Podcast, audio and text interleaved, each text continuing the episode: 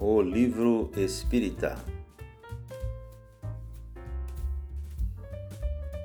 Olá, bem-vindos a mais um programa O Livro Espírita, programa dedicado ao livro espírita que consola, esclarece e orienta. Este programa é uma realização do Departamento do Livro da USE, União das Sociedades Espíritas Intermunicipal de Ribeirão Preto. Todos os episódios anteriores podem ser acessados nas plataformas de podcast, como Spotify, Anchor, entre outras. Hoje estamos recebendo mais uma vez o nosso companheiro Aldo César Poltronieri, trazendo uma dica de leitura importantíssima para todos nós. Aldo buscou na vasta literatura mediúnica de Francisco Cândido Xavier e trouxe uma verdadeira preciosidade. Olá, queridos irmãos, olá, queridas irmãs.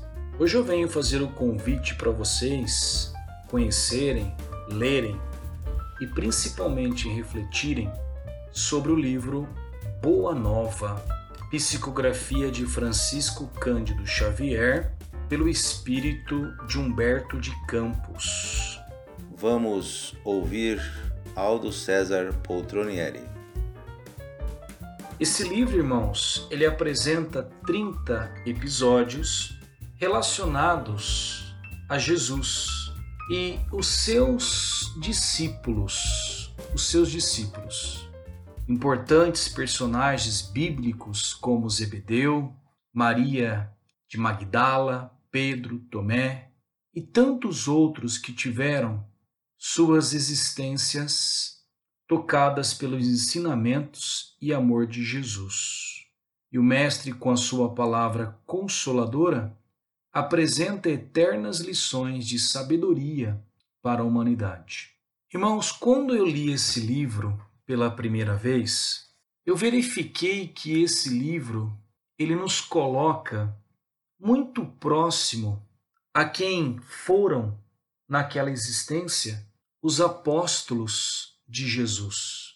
Nós temos alguns relatos no Novo Evangelho, mas esse livro ele apresenta muito, muito, muito de quem eram aqueles espíritos naquele momento reencarnados e principalmente as dificuldades que eles apresentavam homens, mulheres, que apresentavam ainda muitos degraus evolutivos a serem conquistados.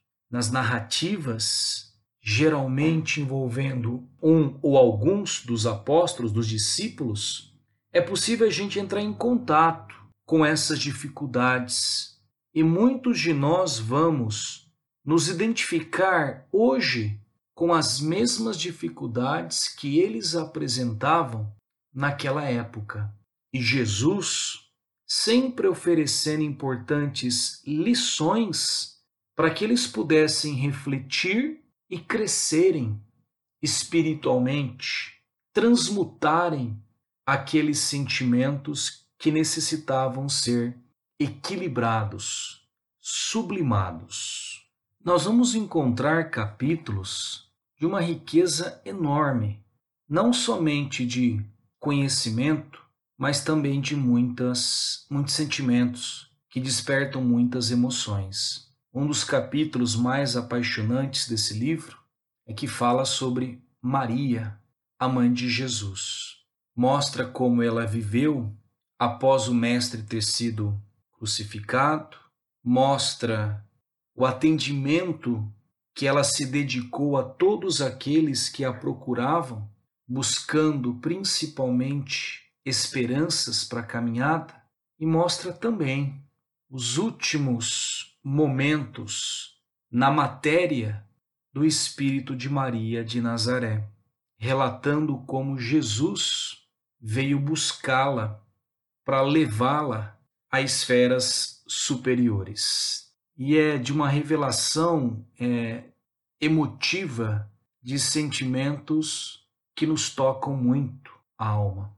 E outros irmãos, outro capítulo que eu gostaria até de mostrar para vocês como um, uma possibilidade desses conhecimentos, dessa identificação que nós podemos fazer com as lições que Jesus deixou, muitas vezes de maneira particular, a cada um dos discípulos, é a negação de Pedro. Temos capítulos sobre isto. Vou relatar de uma maneira geral, apenas para que você se sinta estimulado a conhecer um pouquinho melhor essa obra.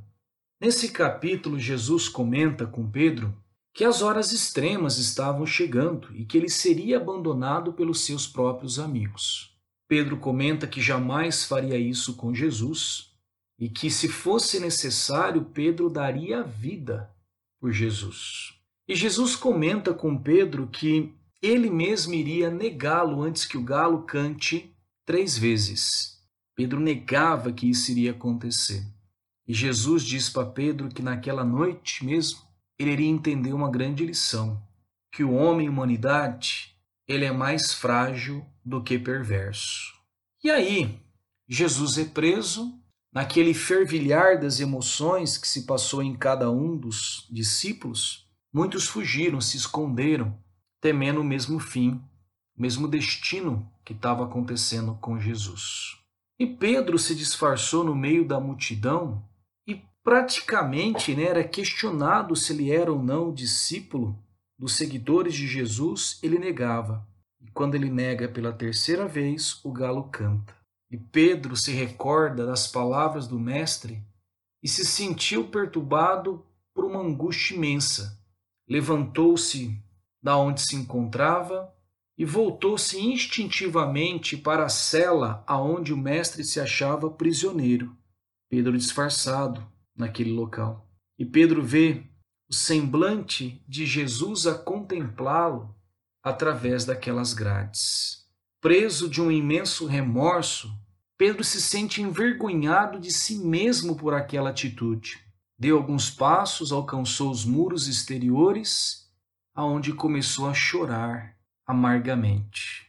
Ele que sempre foi um homem duro, ríspido, resoluto, um homem que condenava todos os transviados da verdade e do bem, aquele que chamava atenção para os defeitos, que nunca conseguira perdoar as mulheres adúlteras, ele ali se encontrava, abatido como uma criança em face da sua própria falta.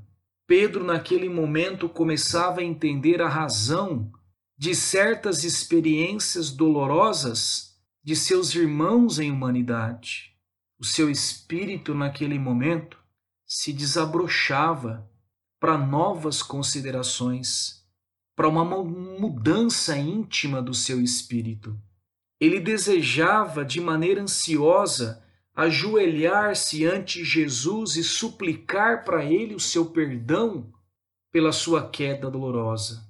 E aí que ele entende refletindo de maneira mais calma o que Jesus tinha dito anteriormente, que o homem do mundo é mais frágil do que perverso.